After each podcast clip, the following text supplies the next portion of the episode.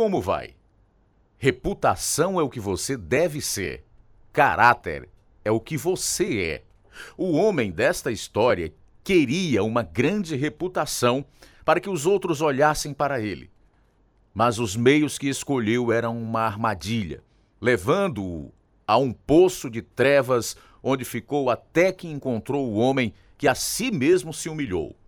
Esta é a história verdadeira de Roberto Guzmão e como seu caráter mudou quando o coração, a mente e a vida tiveram as algemas quebradas.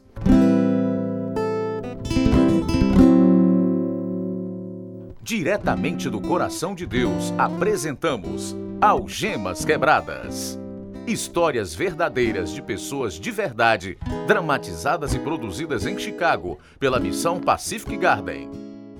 Pessoas sem teto e desesperadas em Chicago não tinham para onde ir antes da missão Pacific Garden abrir as portas em 1877. A missão de salvamento era algo novo, um lugar de boas-vindas às pessoas que o mundo desdenhava.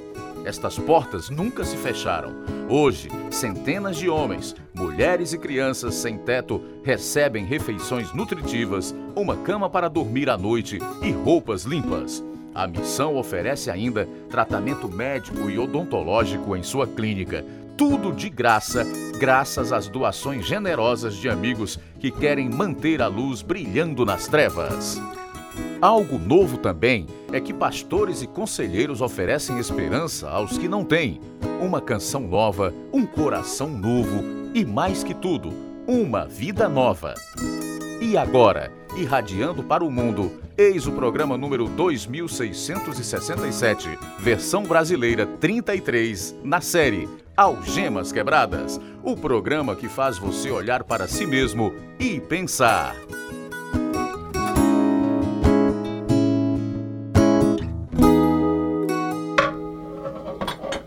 Roberto, joga esta água fora.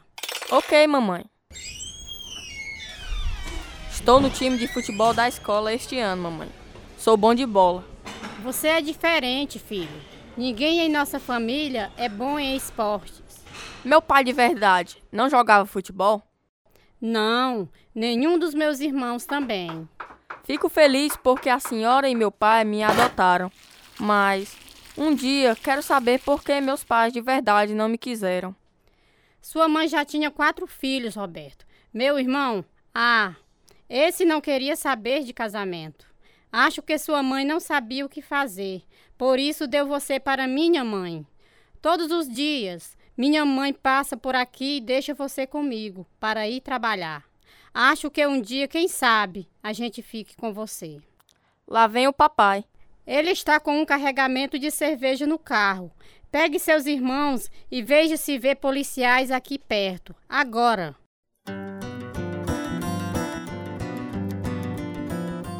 Nasci em 1964, numa cidadezinha ao sul de Lubbock, Texas. Meus tios, a quem chamava de pai e mãe, tinham sete filhos. Vivíamos numa casa de três cômodos, sem banheiro. Lembro de que ia à igreja quando eu era pequeno e até aprendi a falar e a escrever em espanhol quando tinha uns sete anos.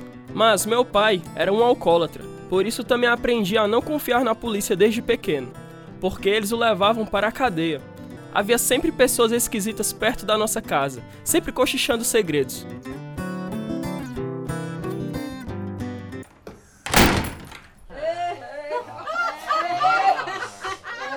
Ei, Roberto, como vai? O que é que há, menino? Nada. Ei, sempre acontece alguma coisa, cara. É só descobrir, bobão. É? Quer saber de uma coisa? Tome esta moeda. Vá à bodega e veja o que pode comprar com ela, ok? Naquele tempo eu não sabia, mas meu pai era traficante de heroína. Os viciados andavam muito doidos, com os olhos quase fechados.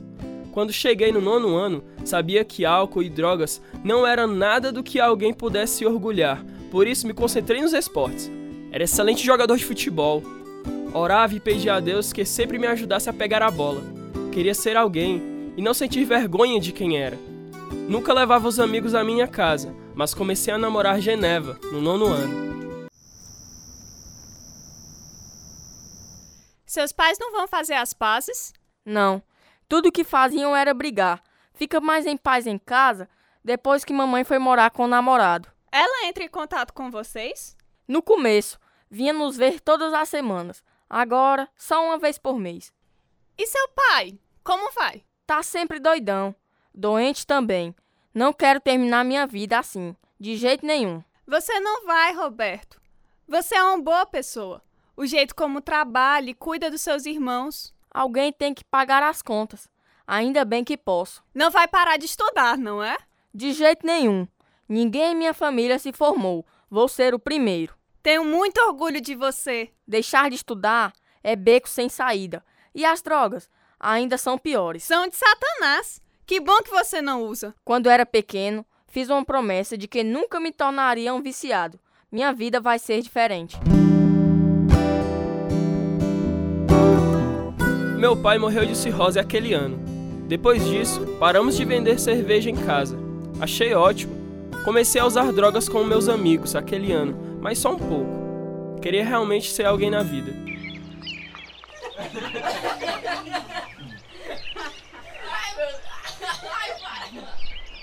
Quer uma tragada? Quero. Não quero ficar muito doido durante o campeonato de futebol, mas hoje é diferente. Tem cerveja em casa? A gente tem que celebrar. Não, não quero minha irmãzinha metida nisso. Droga das boas, hein? Consegui uma viagem tanto. É, eu também. E agora eu posso ir trabalhar feliz. Terminei o ensino médio, o único da família a fazer isso, e de repente me senti só, sem a atenção que tinha quando jogava. Logo comecei a me enturmar com os amigos de meu pai. Eles me tratavam bem. Um dia, enquanto ia até Big Spring comprar um carregamento de cerveja, fiquei escutando enquanto cochichavam. Quero um pouquinho do que vocês estão usando. Não, você não sabe o que está pedindo, Roberto. Vamos, vamos. Não sou viciado. Quero só um pouquinho. Tá bem. Vou lhe dar-lhe as sobras. A sobra? O que sobrar. Talvez nem sinta nada. Mas não diga que não avisei. Vomitei a noite inteira depois da primeira injeção de heroína, mesmo sendo só a sobra. Fiquei longe dela um tempo. Geneva e eu nos casamos e tivemos um filho, tudo antes de eu completar 19 anos. Comecei a usar heroína outra vez, embora ficasse doente, porque queria ser parte da turma com seus segredos. Pensava que podia controlar a droga, afinal de contas, era um atleta. Havia me formado e tinha um emprego de verdade, tinha dinheiro. Alguns dos viciados perdiam drogas e roubavam para consegui-las. Ei, Roberto, o que é que há, cara? Minha esposa está grávida de novo. Está com o nariz escorrendo, Bocó? Tá doente? Tô doente não. Tá precisando de uma dose. Tá doido, cara? Não sou bocal nem viciado. Posso viver sem droga.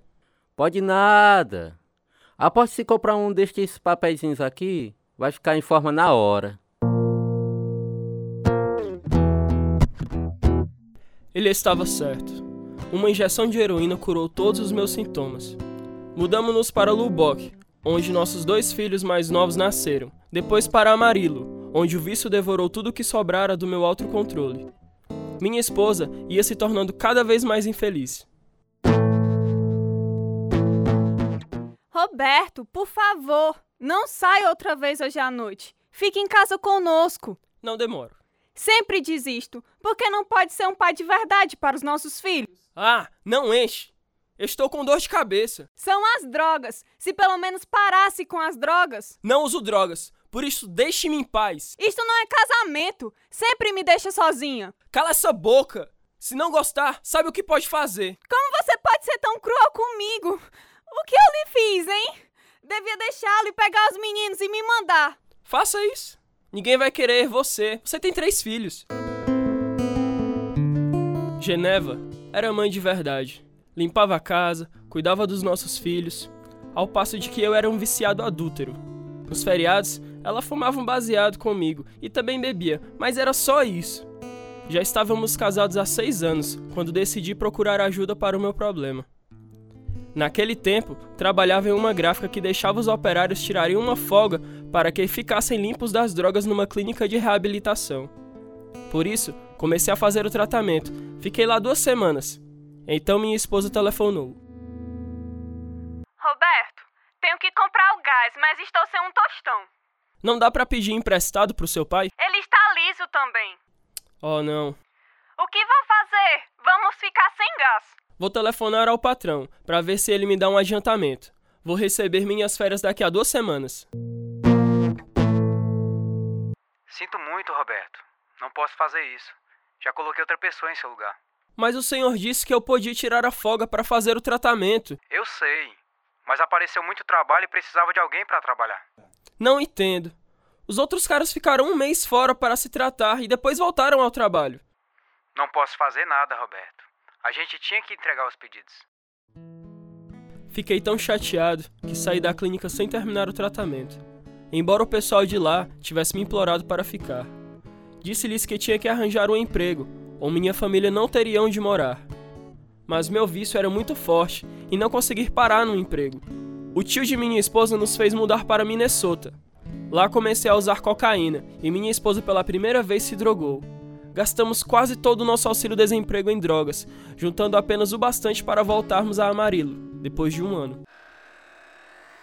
Conseguiu emprego? Não, E o que é que a gente vai fazer? eu não sei e nem quero saber. Roberto, os meninos precisam de comida. Arranje. Me dê as chaves do carro. Vou ver se consigo dinheiro emprestado. Bati o carro. Acabei com ele. Vim pra casa a pé. Oh não, o que eu faço agora? Ande, igual a mim. Não pude mais trabalhar. Tudo o que queria era escapar às pressões. Queria que meus problemas se resolvessem, mas era impossível. Estavam sempre na minha frente quando os efeitos das drogas passavam. A heroína me tornou indiferente a tudo que era decente. Ao invés de sair para ficar doidão, comecei a usar drogas em minha casa. Um dia, esqueci de fechar a porta do banheiro enquanto me drogava. Minha esposa ficou interessada. Quero também, Tá brincando? Você nunca quis isto. mas quero agora. Geneva, você não sabe o que está pedindo. Por que não posso ficar doida também? Tenho que lhe dar uma injeção. Tô nem aí. Tá bem. Vou lhe dar o resto. Daquele dia em diante, foi a queda de nós dois. Logo, Geneva estava viciada igual a mim, mas muito pior, porque a abstinência era dolorosa para ela. Já estava mentindo, enganando e roubando para conseguir as drogas e agora precisava delas para nós dois. A gente saía e fazia pequenos furtos nas lojas. Às vezes, deixávamos os meninos com a mãe de Geneva e às vezes os levávamos conosco. Por que não deixamos os meninos com a mamãe? Eles não querem ir conosco. Precisamos deles. Pra quê? Eles podem criar uma distração e nós podemos pegar o roubo sem sermos notados. Fico com eles um pouco enquanto você rouba. Depois você faz a mesma coisa por mim. Odeio fazer isto, Roberto. Eles já estão apavorados, pois da última vez você foi preso. Não temos escolha, Geneva. Quer passar mais uma noite sem ter uma cheirada? Não. É só a gente ter cuidado. A heroína lhe diz a hora de levantar através dos sintomas de abstinência. Ela lhe diz o que falar para conseguir o que quer, mas lembre-se das mentiras que já falou, para não ser pego. A heroína faz você escolher entre um lar para os seus filhos ou um lar para a agulha. Você vende as coisas de casa, a roupa de seus filhos. Você arrisca tudo e perde tudo quando chega à prisão. Foi o que aconteceu comigo.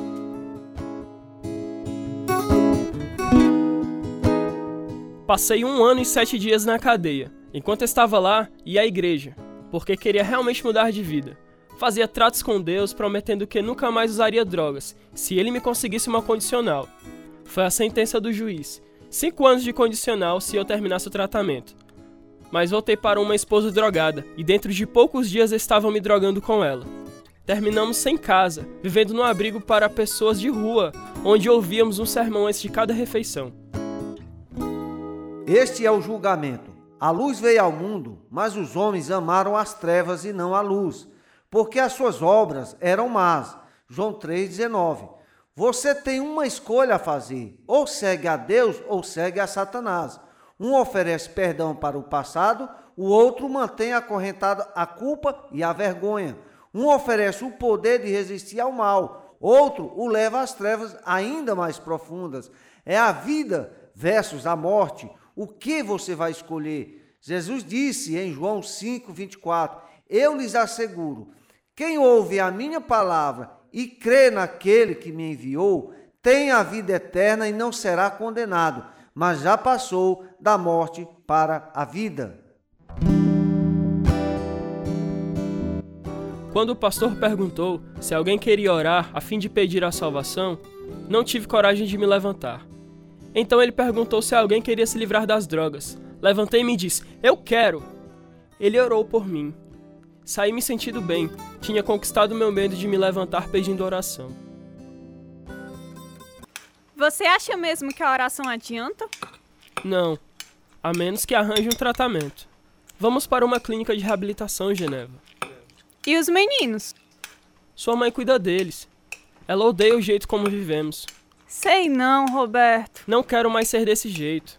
Odeio ter que andar para cima e para baixo, morar numa missão e receber restos.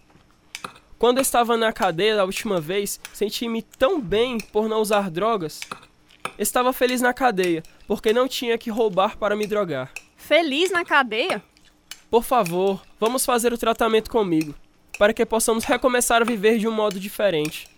Não queria agora, Roberto. Quero minha esposa de volta. Estou cansado dessa bagunça, cansado de vender minha alma só para conseguir uma viagem. Temos que fazer alguma coisa, Geneva. Se não for comigo, eu vou sozinho.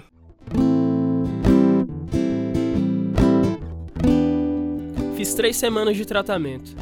Queriam que eu voltasse para casa, mas sabia o que ia acontecer, porque não estava pronto. Implorei que pudesse ficar mais tempo. Eles me mandaram para outra cidade, onde fiquei dois meses. Arranjei um emprego e comecei a mandar dinheiro para os meus filhos. Sentia-me bem em voltar a ser responsável e queria compartilhar meu progresso com Geneva, mas não conseguia falar com ela.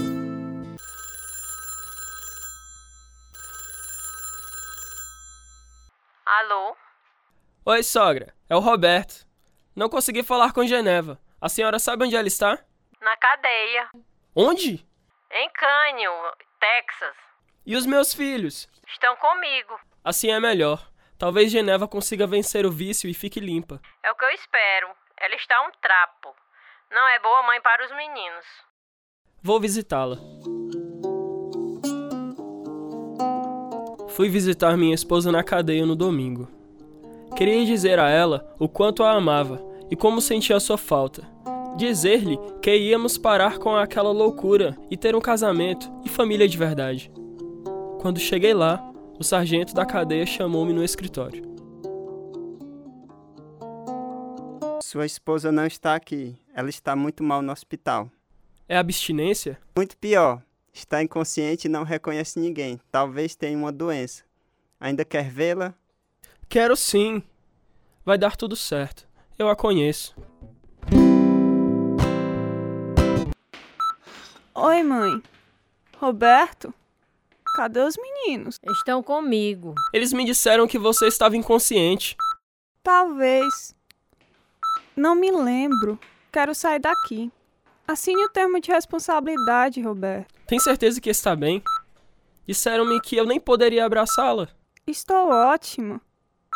Por favor, arranje o dinheiro e me tire daqui. Você deveria ficar até estar completamente boa, Geneva. Você perdeu peso, hein, amor? Mas vamos fazer você voltar ao normal. Tudo vai ser diferente de agora em diante. Você vai ver. Sabia que se ela conseguisse superar a abstinência, ficaria ok. Por isso voltei à clínica de reabilitação e ao meu emprego. Dois dias depois, recebi um telefonema às três da manhã. Era o sargento da cadeia. O senhor é o senhor Roberto? Isso mesmo. Lamento informar, mas sua esposa acabou de falecer. Tá brincando? Ela não pode estar morta. Você tem certeza que é a pessoa certa? Tenho, senhor. Não, não. Não, minha Geneva. Ela não pode estar morta. Ela não pode, ela não pode morrer. Quando cheguei à casa de minha sogra, todo mundo estava lá, chorando, inclusive meus filhos. Naquele mesmo dia, usei heroína outra vez. Durante o funeral, eu estava muito doido. No dia seguinte, fui ao cemitério. não conseguia nem me lembrar onde era o túmulo de Geneva. Um funcionário do cemitério me mostrou o lugar. Levei meus filhos para minha família, para a casa da tia que havia me criado. Durante três meses seguintes, usei drogas. Pela primeira vez em minha vida, quis me suicidar. Certa quarta-feira à noite, estava passando por uma igrejinha, quando ouvi as pessoas cantando. Queria parar e pedir ajuda, mas me senti tão sujo que continuei a andar. Porém, meu corpo parecia dar meia volta e assim entrei na igreja. Pensava que o povo da igreja ia me olhar atravessado por causa da minha condição, mas eles me deram um sorriso. Sentei-me no último banco e fiquei escutando a pregação. Nenhum pai amoroso vai dar uma pedra para o filho que está com fome comer. Deus também não. Se for ele pedindo ajuda, Deus vai ouvi-lo. Disse Jesus: Peçam e lhes será dado. Busquem e encontrarão. Batam e a porta lhes será aberta. Por quê? Porque Deus ama você. Romanos capítulo 5 e versículo 8 e 9 diz tudo. Mas Deus demonstra seu amor por nós em que Cristo morreu em nosso favor quando ainda éramos pecadores. Como agora fomos justificados por seu sangue, muito mais ainda seremos salvos da ira de Deus por meio dele. Deus é justo e a pena para o pecado é a morte. Mas Jesus não apenas Mas Jesus não apenas pegou a pena por você, mas ele vive para interceder por você e ajudá-lo a viver dia após dia, a fim de acabar a obra que ele começou na salvação. Se houver alguém aqui hoje à noite que ainda não conhece Jesus como seu Salvador e Senhor, convido-o a vir até a frente e orar comigo agora. Fui à frente aquela noite e recebi Jesus como meu Salvador. Senti como se recebesse esperança, uma segurança de que tudo ia dar certo. Cada semana voltava à igrejinha, a fim de aprender mais sobre Jesus. Um mês depois voltei à clínica e terminei o tratamento. Roberto, bem-vindo. Estou limpo, pastor. Nem mesmo passei pela dor da abstinência. Orei e pedi a Deus que me ajudasse e ele o fez. Ele o ajudará a continuar assim, meu irmão. Certeza. Não tenho mais desejo de usar drogas. Puxa, é tão bom. E a condicional? Vão me dar outra chance, agora que estou limpo. Jesus o libertou. Creio realmente que Deus está me guiando para algum lugar. Ele está fazendo algo em minha vida. Deus tem um plano para cada um de nós que é bom. E tudo começa quando nos entregamos a Ele completamente. Uns dois meses depois, consegui um emprego como ajudante de encanador hidráulico. Disse ao patrão que havia usado droga, mas que estava limpo e ele me deu uma chance. Estou trabalhando no mesmo lugar ainda, mas agora sou encanador profissional. O Senhor me livrou das drogas, me deu um emprego e me ensinou a ser responsável. Comprava meus sapatos ao invés de roubá-los. Estava pagando o aluguel e aprendendo a não dizer palavrão. Até parei de fumar. Então Deus me levou de volta ao abrigo onde tinha morado sete vezes com minha família. Escutem, se quiserem se livrar das drogas, tem que ficar longe de quem usa. Não podem ficar andando nos lugares que andavam, nem com as mesmas pessoas. Eu sei, aconteceu comigo. Só me livrei das drogas quando dei minha vida a Cristo. Somente Ele é poderoso para lutar contra o nosso inimigo, Satanás, pois a nossa luta não é contra as pessoas, mas contra os poderes e autoridades, contra os dominadores deste mundo de trevas, contra as forças espirituais do mal nas regiões celestiais. Efésios 6,12 está dizendo isso, povo. Isto mesmo, Roberto. Jesus disse: O ladrão vem apenas para furtar, matar e destruir. Eu vim para que tenham vida e a tenham plenamente. É verdade. Deus me deu a chance de me tornar um bom pai para os meus filhos. Minha vida com eles é um desafio, mas orei ao Senhor e Ele está me ajudando. Deus me deu uma esposa linda, Zefrina, e uma segunda chance no casamento e na vida em família.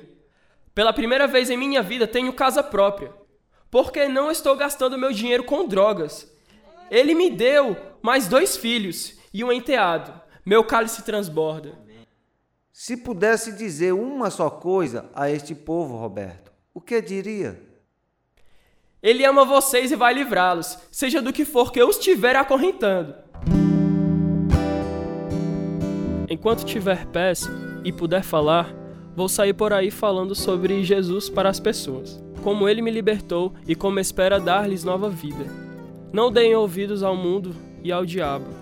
A palavra de Deus é a verdade, por isso, se firmem nela. Nada é difícil demais para Deus. Estou firme no que Jesus disse a João, capítulo 15 e versículos 7 e 8. Se vocês permanecerem em mim e as minhas palavras permanecerem em vocês, pedirão o que quiserem e lhes será concedido. Meu Pai é glorificado pelo fato de vocês darem muito fruto, e assim serão meus discípulos.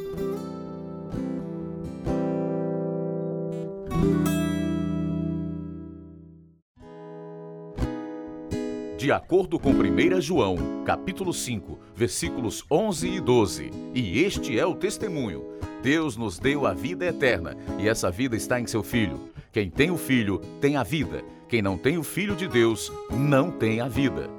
Se gostaria de ter o Criador do universo habitando em seu coração e vida, ore agora. Senhor, quero te conhecer. Quero teu perdão, teu poder salvador em minha vida. Creio que mandaste Jesus para morrer por meus pecados. Creio que ele ressuscitou dos mortos e que vem morar em meu coração, mudando-me para sempre à tua semelhança. Obrigado por esta tão grande salvação. Ajude-me a viver para ti. Em nome de Jesus oro. Amém. Regozije-se e nos faça saber que agora é um filho ou filha de Deus. Leia a Bíblia e procure uma igreja que ensine realmente a palavra de Deus. Gostaríamos de lhe mandar alguma literatura a fim de ajudá-lo a andar na fé. Escreva para nós. Nosso endereço é Algemas Quebradas, Caixa Postal 01, Nova Russas, Ceará, Brasil. CEP 62200-000.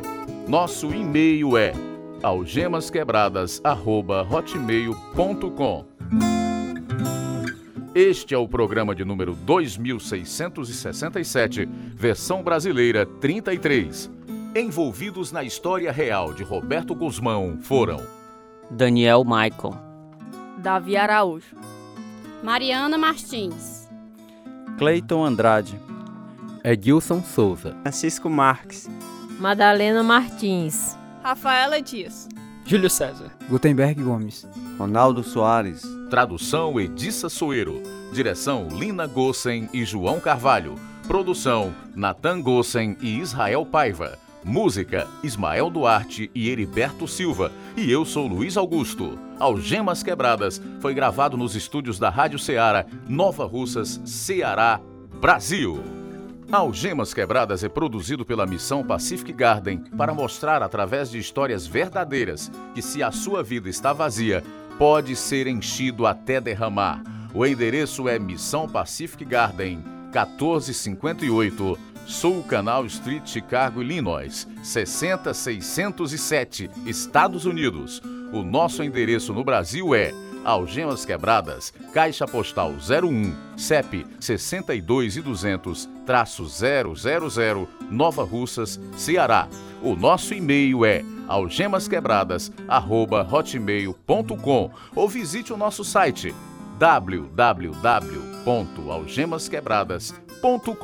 www.algemasquebradas.com.br.